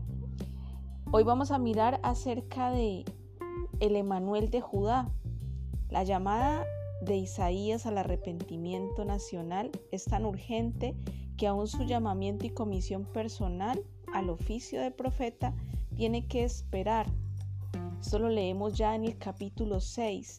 El ay de Isaías, soy inmundo, es contestado por el he aquí de Dios, yo soy santo, que resulta en el heme aquí, envíame a mí de Isaías, estoy disponible y el anda de Dios, yo quiero usarte. La tarea encomendada a Isaías es nada envidiable, porque Dios advierte desde el inicio que el pueblo será espiritualmente sordo y ciego, pero armado de confianza en su Emanuel, en Jesucristo, Isaías comienza a declarar palabras duras de lo alto en atrios y palacios de Judá, del reino de Judá. Emanuel quiero decirte que significa Dios con nosotros y era como Isaías veía a Jesús, veía a su Dios. No es tanto lo que Dios puede hacer a través de ti, sino lo que tú le permitas a Dios hacer para ti, lo que determinará la medida de tu efectividad para Él. Dios tenía un mensaje que Isaías debía dar, un mensaje de santidad y juicio, de esperanza en medio de problemas. Pero antes que su profeta pudiera llevar el mensaje, tenía que llevar la carga. Tenía que comprender su propia condición de pecado, su propia terquedad y tibieza espiritual, antes de poder enfrentar a toda una, a toda una nación que sufría de las mismas condiciones trágicas. Antes que Isaías pudiera estar de pie frente al rey de Judá, tenía que arrodillarse y humillarse ante el rey del universo. Después de la visión de Dios, Isaías tenía un vivo sentido de la grandeza y la santidad asombrosa de Dios, y nada le detuvo de rendirse a Dios para servirle. Comprendió quién lo estaba llamando y para qué quería usar su vida, qué propósito tenía. Una pregunta para que hoy nos hagamos es, ¿estás tratando de servir a Dios antes de haberle visto, antes de conocerle? Aprendamos de la experiencia de Isaías. No te lances hasta haberte arrodillado porque así se efectúa un servicio adecuado. Es necesario que primero tú y yo reconozcamos a Dios como nuestro Señor y Salvador en nuestras vidas, que podamos rendirle nuestro corazón para que Él pueda usarnos en la tarea o el propósito que Él nos va a encomendar. Te deseo un hermoso día y recuerda que con Dios siempre hay nuevos comienzos. Bendiciones.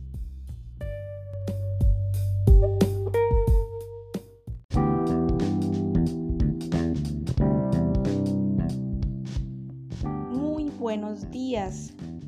Santo, santo, santo. Hoy vamos a dar un paso atrás y vamos a mirar el capítulo 6 del profeta Isaías. El profeta plasma en palabras la visión que tuvo de la santidad de Dios cuando fue comisionado para ser profeta. Y es un cuadro majestuoso. Santo, santo, santo, Jehová de los ejércitos, toda la tierra está llena de su gloria. Lo miramos en el versículo 3. Y en el versículo 5 dice, y antes esa vista de la sublime santidad de Dios, Isaías exclamó, ay de mí que soy muerto, que soy hombre pecador. A la luz de la perfección de Dios, Isaías se vio a sí mismo como lo que era, una persona pecaminosa.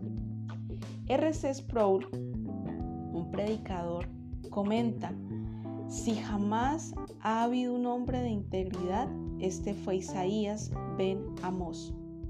Era considerado por sus contemporáneos como el hombre más justo en la nación, respetado como un parangón de virtud.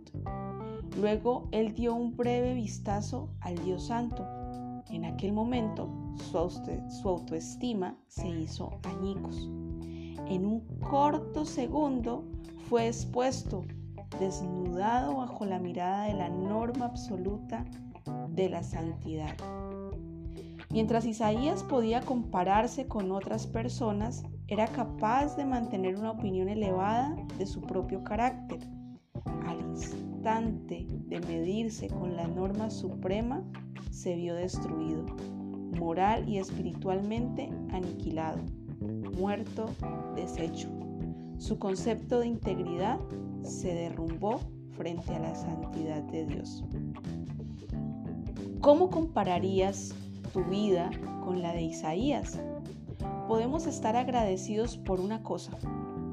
La experiencia de Isaías con Dios no fue normativa, no es una regla para nosotros. Si lo hubiera sido, ¿quién de nosotros podría sobrevivir a ella? Generalmente Dios señala áreas de pecado en nuestras vidas, poco a poco. Cuando lo hace, podemos tratar con esos pecados confesándolos y pidiéndole que nos dirija por su Espíritu Santo y nos limpie de toda nuestra maldad. Pero Dios le reveló a Isaías todos sus pecados de una vez y fue una experiencia muy humillante de la que él nunca se, repondría del todo. Isaías había visto por sí mismo la santidad de Dios. Y esa visión le reveló no solo lo que era Dios, sino también lo que él mismo era. Dios limpió a Isaías de su pecado aquel día. ¿Por qué tú y yo no volver a leer Isaías capítulo 6 y pedirle a Dios que comience a limpiar nuestra vida también? Decir que Dios es santo es afirmar que Él está completamente separado del pecado, que es puro y limpio. Decir que algo o alguien es santo es declarar que ha sido separado para Dios, para su gloria. Nuestra santidad nunca puede aproximarse a la de Dios, pero sí podemos esforzarnos en ser santos. Vamos a leer Primera de Pedro 1 del 13 al 25. Dice así, por eso dispóngase para actuar con inteligencia, tengan dominio propio, pongan su esperanza completamente en la gracia que se les dará cuando se revele Jesucristo. Como hijos obedientes, no se amolden a los malos deseos que tenían antes, cuando vivían en ignorancia. Más bien, sean ustedes santos en todo lo que hagan, como también es santo quien los llamó. Pues está escrito, sean santos porque yo soy santo, nos dice Dios. La belleza de la santidad no necesita pintura. Y recuerda que con Dios siempre hay nuevos comienzos. Que tengas un lindo día. Bendiciones.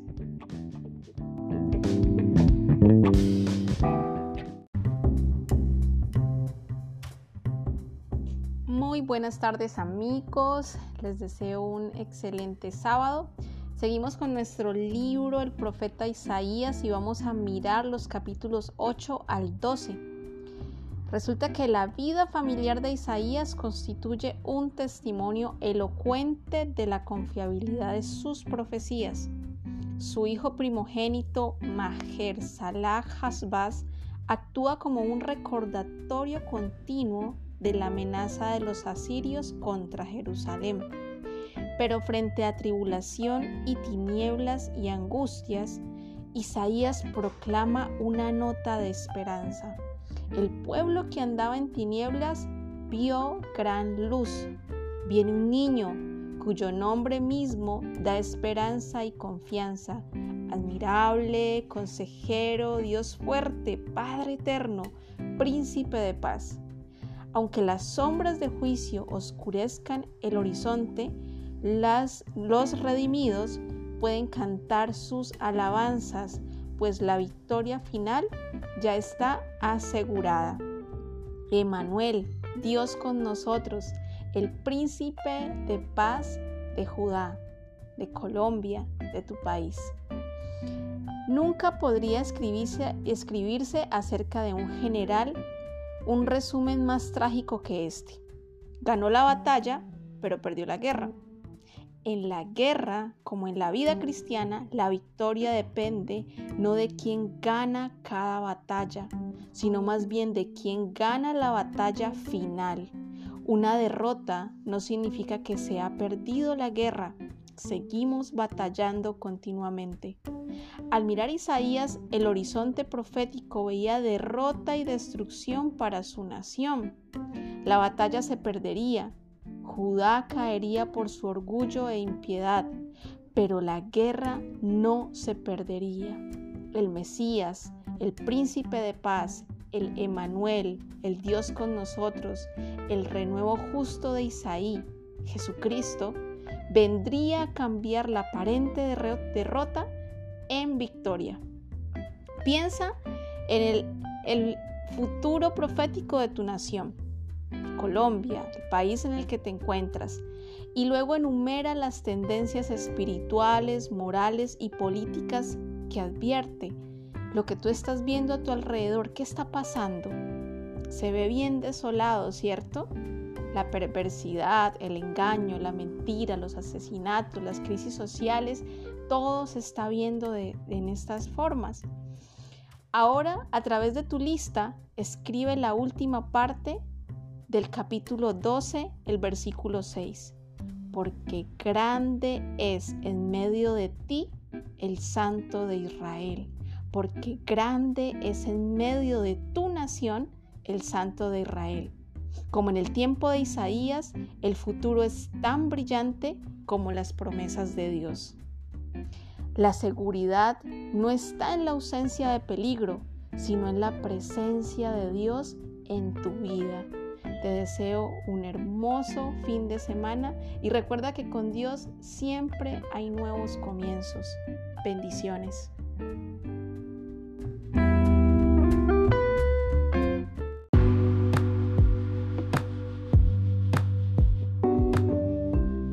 Buenas noches amigos y estamos terminando ya el día. Y hoy podemos mirar acerca de los juicios contra Babilonia y Moab. Los capítulos del profeta Isaías 13 al 16 nos hablan sobre el reino de Dios es mundial y también su juicio, aunque no nos guste mucho esa palabra. Yendo más allá de las fronteras de su nación, Isaías dirige sus proyectos verbales a las naciones paganas, malvadas, vecinas de Judá, por su interferencia en el programa de la justicia de Dios. Cien años antes que Babilonia adquiriera prominencia, fuera muy famosa, Isaías predice su papel primero como opresora, luego como oprimida. El mismo juicio esperaba a Asiria, Filistea y Moab, enemigos que serían quebrantados en sus momentos de aparente victoria por ser pueblos rebeldes. Vemos que en el capítulo 13 se habla sobre la caída de Babilonia, al igual que en el 14. Y en el capítulo 15 y capítulo 16 miramos acerca de la celebración por estas derrotas. En el béisbol, si un bateador conecta un hit solo en 3 de 10 veces, se le llama un buen bateador. ¿Con cuánta frecuencia tiene un profeta del Antiguo Testamento que conectar con sus profecías para ser llamado un buen profeta? Resulta que para que un profeta fuera llamado profeta tenía que acertar. Si este profeta decía algo que iba a suceder y no pasaba, era asesinado por el pueblo. Isaías dedicó todo el capítulo 13 al levantamiento y la caída del imperio babilónico. ¿Cuál fue el promedio de su ateo profético? Primero, Isaías predijo que la destrucción de Babilonia la efectuaría un país lejano, no un poder vecino. Y Babilonia cayó en el, 539 a.C. ante un pueblo guerrero ubicado a 560 kilómetros al este de Babilonia. También Isaías predijo el nombre de la nación conquistadora un hecho que la historia confirma. Isaías predijo la extinción permanente de Babilonia. El lugar ha estado desierto desde el siglo IV a.C. Isaías predijo aún que los árabes nómadas evadirían a la una vez poderosa Babilonia. El lugar desolado ha sido mirado con miedo supersticioso por los árabes beduinos desde entonces. Si las profecías que Dios dio a Isaías son tan confiables, ¿qué te dice eso acerca del Dios de Isaías? Lleva una de tus cargas al Señor ahora mismo y déjala allí. Te alegrarás de haberlo hecho. Así como Isaías llevaba su queja al Señor y hablaba sobre el dolor que pasaba su pueblo, hoy tú y yo también tenemos la oportunidad de hacerlo. Al igual que de rechazar el pecado o las cosas malas que también estemos haciendo para que el juicio no nos vaya a tocar. Cargas y cargas donde quiera. El capítulo 13 al 23, la versión antigua, contienen una lista larga de cargas, oráculos de juicio divino sobre naciones culpables. Como tales, estas forman un interludio apropiado entre las predicciones de Isaías acerca de la invasión de Asiria y el inicio de esa invasión. La verdad nunca es barata, pero el justo siempre puede darse el lujo de tenerla, de conocer la verdad, esa verdad que a ti y a mí nos hace libres y que es una persona la cual es Jesucristo. Te deseo una buena noche y recuerda que con Dios siempre hay nuevos comienzos. Bendiciones.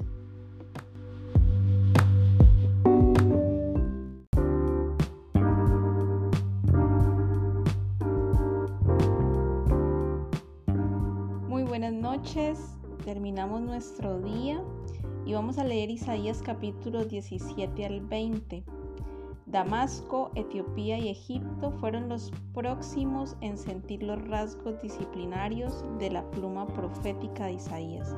La gloria de Damasco sería removida dejando atrás flaqueza de cuerpo y alma, pero unos pocos se arrepentirían y como en el rebusco de los olivos, da esperanza de una cosecha futura.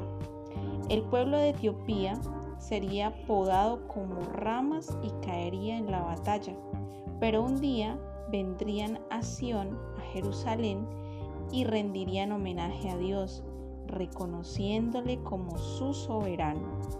Egipto tendría guerra civil, ruina económica y pobreza espiritual, lo que mostrará la bancarrota de los dioses falsos de Egipto. Dios no está en el negocio de meramente tumbar naciones y destruir lugares y dañar cosas. Él también sostiene, las disciplina, las purifica y las prepara para el papel mundial que las tiene preparado. Decir que Dios castiga y purifica a Etiopía, Egipto, Colombia, Venezuela o Chile es decir que Dios disciplina y purifica a chilenos, colombianos, venezolanos y cada uno de nuestros países. Es a nosotros quien Dios también está tratando nuestro carácter y llamando nuestra atención cuando vimos ruina y desolación en nuestras naciones. El proceso es rara veces agradable, pero siempre la disciplina de Dios es beneficiosa. Piensa en tu vida como si fuera un árbol. ¿Has estado extrayendo en abundancia los nutrientes de la palabra de Dios? ¿Estás bien pegado o pasando por una sequía? Hay ramas de tu vida que es necesario podar, que corten. Si Isaías comenzara un capítulo diciendo profecía sobre Karen, Claudia, Paola, José, sobre ti, ¿qué leerías? Toma las palabras de Isaías capítulo 17, el versículo 7 y deja que te guíen a la reacción que Dios desea de ti ahora mismo. Te lo voy a leer. Dice, en aquel día buscará el hombre a su hacedor, fijará la mirada en el santo de Israel. Tú y yo necesitamos buscar a Dios y fijar nuestra mirada sin dejarnos desviar de todo lo que sucede a nuestro alrededor y muchas veces estas luchas interiores donde nos sentimos secos, sin ánimo, y fijar nuestra mirada a nuestro Hacedor, a Dios, a Jehová, a Yahvé, al Rey, al Soberano, al Eterno. Cada juicio airado de Dios en la historia del mundo ha sido un acto santo de preservación. Las cosas que Dios hace siempre son con un propósito y recuerda que con Él siempre hay nuevos comienzos. Bendiciones.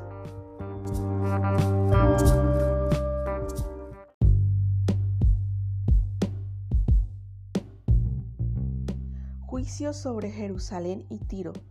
Isaías capítulo 21 al 23. Aún mientras declara profecías de ruina y destrucción, a Isaías, nuestro profeta, se le parte el corazón por la culpa de las naciones implicadas. Babilonia, el desierto del mar, será triturada sin misericordia por media, lo cual causa al profeta dolor y desánimo. Las ruinas de los hombres nunca es un cuadro hermoso, y para Isaías Babilonia se ha vuelto más que simplemente una visión del pabellón de los sentenciados a muerte. Él siente compasión por estas naciones. Lo mismo es cierto en cuanto a Jerusalén. Aunque su juicio es merecido, a Isaías le es muy difícil desligarse de la horrible suerte de sus compatriotas. Poco consuela al profeta la promesa de Dios de que el juicio no vendría en sus días. Él tiene dolor de ver a su nación en medio de tantas crisis y dolor. Acércate ahora a la ventana y cuenta las personas que veas. Entonces hazte esta pregunta. ¿De cuántos de estos desconocidos me preocupo yo? La multitud sin identidad se ha vuelto una parte común y aceptada de la vida en este planeta. A menudo es muy fácil volverse insensible, indiferente a la condición perdida de aquellos que nos rodean. Isaías sabía que una de las mejores maneras de desarrollar pasión por las almas es meditar en el destino de hombres y mujeres que no conocen a Cristo hacia dónde se dirigen y qué les espera a menos que alguien se interese por ellos y les haga conscientes del amor de Dios y de su propia perdición y se arrepientan. Al pensar que venía juicio sobre sus conciudadanos, Isaías se humilló en oración y luego se puso en acción. ¿Y qué de ti? ¿Qué de mí? Vuelve de nuevo a la ventana. Ahora para orar por aquellos que veas. Tú no puedes alcanzarlos a todos, pero ¿puedes alcanzar a uno hoy? ¿Puedes hablarle a alguien un mensaje de esperanza y salvación? Pide a Dios que te dé las palabras adecuadas y una puerta de oportunidad para, lograr, para lograrlo. El plan, el plan y el propósito de Dios, por lo menos cuatro propósitos se lograron por profetas como Isaías, por personas como él, al hablar acerca de las situaciones. La primera, señalar la inmoralidad del pueblo. Segundo, llamar la nación a volver a los mandamientos. Tercero, advertir acerca de un juicio que vendría por su comportamiento rebelde.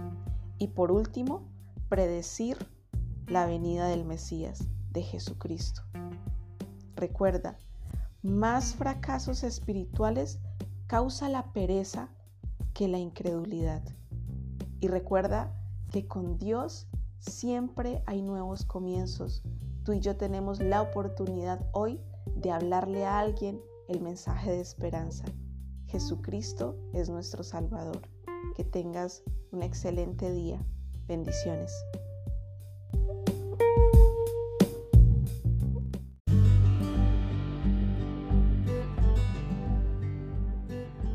Muy buenos días y continuamos leyendo el libro del profeta Isaías. juicio convertido en alegría, en júbilo. Los capítulos 24 al 27 para que los leamos juntos. Y en los últimos 11 capítulos que hemos estado leyendo, Isaías ha estado mirando su mundo a través de una lupa y enfocando juicios devastadores de naciones específicas. Pero en la sección de hoy, él da un paso atrás para examinar el panorama profético con un telescopio y lo que ve le imparte júbilo. Tanto la tierra como el cielo son objetos del juicio de Dios, un juicio estructurado. Los redimidos justificados al fin irrumpen en un canto espontáneo para exaltar al Señor del universo. Aunque abatido y pisoteado a menudo, el pueblo de Dios ahora tiene verdaderos motivos para cantar. Refugio, liberación y triunfo definitivo en el Santo de Israel. ¿Esa va a ser tu canción de hoy? El diccionario define crisis como el punto decisivo para mejorar o empeorar en una enfermedad aguda o un tiempo de angustia. Con esa definición en mente, toma un periódico o revista de noticias y señala por lo menos 10 puntos críticos en el mundo hoy o en tu ciudad o país.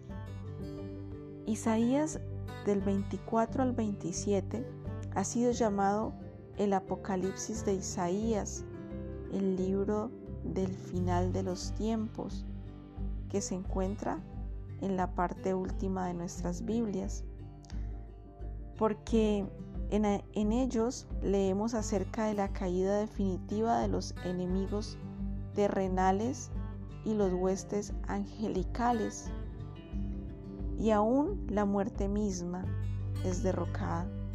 El tema de la sección es juicio, pero en casi cada párrafo se advierte una nota de gozo, cantos del remanente del pueblo de Dios, gozo por la grandeza de Dios y alabanzas al Dios loable de Sión. Ciertamente el pueblo de Dios, tú y yo, los que creemos en Él, es bendecido aún en los tiempos de crisis. ¿Con qué actitud enfrentas las crisis de hoy? ¿Está tu rostro tan sombrío y triste como las noticias que miraste en el periódico? ¿O puedes reír y cantar en medio de la tormenta sabiendo quién permite que los vientos soplen? Pon las palabras, sonríe tú tienes motivos para sonreír en un lugar destacado y que aquellas te recuerden al enfrentar cada nuevo reto hoy que la victoria ya está asegurada. Cristo venció en la cruz. ¿Qué obtienes en un banquete de gruesos tuétanos? Y esto lo leemos en el capítulo 25 el versículo 6 dice, los gruesos tuétanos a que Isaías se refiere son platos selectos preparados con aceite de oliva y tuétanos, los platos más deliciosos al paladar del antiguo cercano oriente. Y son esos deleites que Dios nos permite disfrutar aún en medio de momentos dolorosos, aunque suene algo contradictorio. Piensa de una crisis como la oportunidad de descubrir todo lo que Cristo es. Crisis, Cristo. Crisis para enfocar mi mirada en Cristo. Y recuerda que con Dios siempre hay nuevos comienzos. Bendiciones.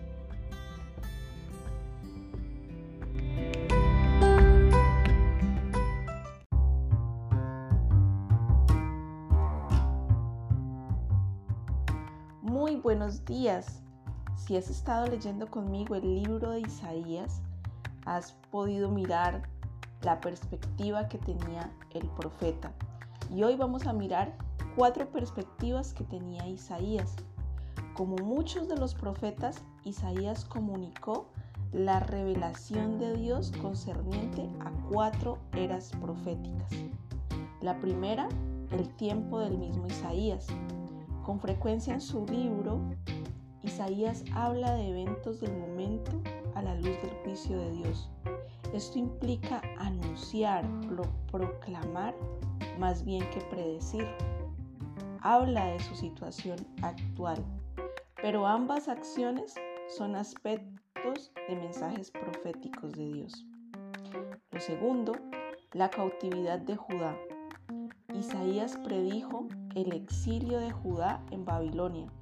Solo Dios sabía exactamente cuándo esto ocurriría, pero Isaías lo, mencionó por primera vez en el capítulo 11, versículo 11. Sería interesante que tú y yo leyéramos estas referencias para que lo veamos por nuestros propios ojos. Más tarde, cuando Ezequías era rey, las profecías proferidas, dichas por Isaías, fueron aún más claras en el capítulo 39, versículo 6. Lo tercero, la venida de Cristo, Jesús, el Salvador. Estas profecías de esta naturaleza aparecen especialmente en la última parte del libro de Isaías, capítulos 40 al 66. Se, se revela aspectos tanto de la primera venida de Cristo como de la segunda venida. Imagínate qué espectacular. Un hombre que habló acerca del futuro que cuenta también nuestro futuro próximo, que él en este momento no está, pero que Dios le mostró todo lo que iba a pasar en nuestra generación.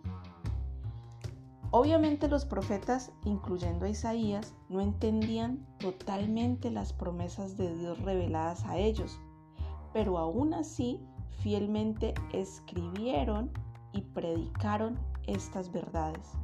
Lo hicieron así porque conocían y confiaban en el Dios que les revelaba. Tenían esta estrecha relación de comunión con Dios. En 1 Pedro 1, capítulo 1, versículos del 10 al 12 nos dicen que los profetas que anunciaron la gracia reservada para ustedes estudiaron y observaron esta salvación. Querían descubrir a qué tiempo y a cuáles circunstancias se refería el Espíritu de Cristo que estaba en ellos cuando testificó de antemano acerca de los sufrimientos de Cristo y de la gloria que vendría después de estos. A ellos se les reveló que no se estaban sirviendo a sí mismos, sino que les servían a ustedes. Hablaban de las cosas que ahora les han anunciado, los que les predicaron el Evangelio por medio del Espíritu Santo enviado del cielo. Aún los mismos ángeles anhelan contemplar estas cosas. Pongámonos en el lugar de los profetas. Considera lo grandioso de su labor. Piensa en la absoluta confianza que le tenían a Dios. Según Pedro y lo que acabamos de leer, ¿cuál fue el propósito de ellos al escribir estas verdades? En oración, tú y yo hoy demos gracias a Dios por sus profetas y por su palabra escrita por ellos y conservada para ti y para mí en la Biblia. Miremos cuán grande ventaja tenemos sobre los profetas, pues con la Biblia tú y yo poseemos todos los consejos de Dios revelados. La pregunta sería, ¿cuánto disfrutamos diligentemente de estudiarla? La Biblia es una ventana en la prisión de este mundo, a través de la cual podemos mirar a la eternidad podemos vislumbrar lo que Dios tiene preparado para todos cuantos confían y le creen a Él. Recuerda que con Dios siempre hay nuevos comienzos y es el comienzo de iniciar una lectura profunda de la palabra de Dios. Bendiciones.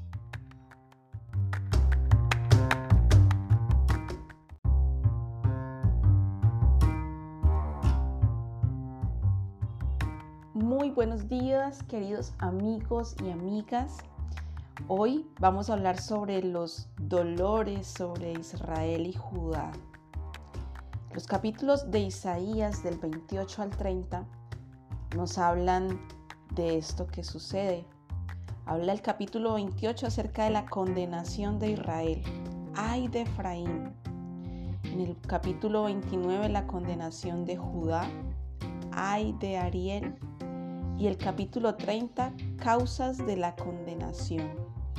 Lamento de rebelión. Nuestras naciones han sufrido fuertes golpes en estos últimos años y tú y yo hemos sido espectadores, algunos más cercanos de que otros, y nos ha tocado el dolor y la aflicción de ver cómo se derrumban nuestras naciones. Como un rayo que retumba a lo lejos, las profecías de Isaías comenzaron a centrarse en el omnioso avance de los ejércitos asirios. Efraín, el reino del norte, se revuelve como un borracho indiferente ante el peligro y falsamente confiado en que los ejércitos de Egipto le librarán en tiempos de problema. Pero no habrá tal liberación. El juicio caerá después sobre Ariel, Jerusalén, símbolo del reino del sur si sus ciudadanos siguen el triste ejemplo de Efraín de confiar en Egipto para su protección, caerán también en manos de sus enemigos. ¿En quienes tú y yo estamos confiando para que se defienda nuestra nación? De las siguientes calamidades, señala las que hayas experimentado en tu vida. La primera, Imagina, te sentaste en una silla que se dio bajo tu peso. Caíste. Se te desinfló un neumático en una calle congestionada y armaste tremendo trancón. prestaste algo de valor y lo perdiste o se te dañó. O prestaste dinero y nunca te lo devolvieron. Dispusiste el despertador para las 6 y sonó a las 8 ¿Qué tienen en común estas contrariedades de la vida diaria? Todas estas son ejemplos de confianza mal fundada. Pusiste tu confianza en un objeto, tal como la silla, el neumático o el reloj, y te fallaron.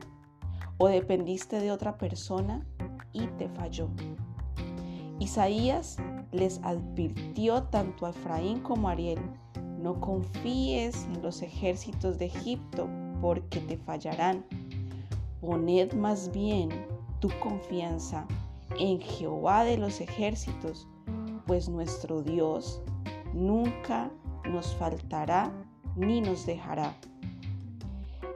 Y ellos, desobedeciendo y no queriendo oír las advertencias del profeta, estas naciones situaron su confianza donde no debían y sintieron el aguijón de la disciplina de Dios. ¿Te hallas en peligro de hacer lo mismo? Completa esta oración en 10 maneras diferentes.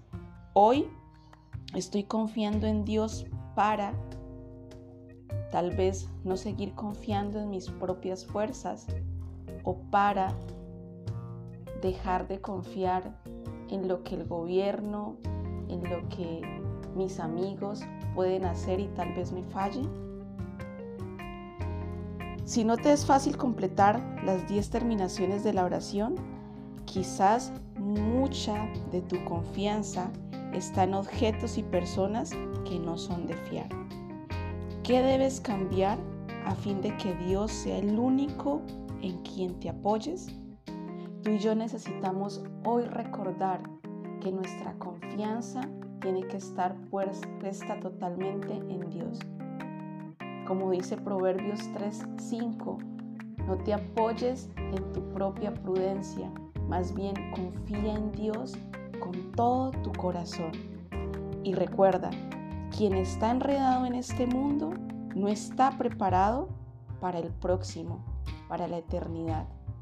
Recuerda que con Dios también tenemos nuevos comienzos. Te deseo un hermoso y bendecido día.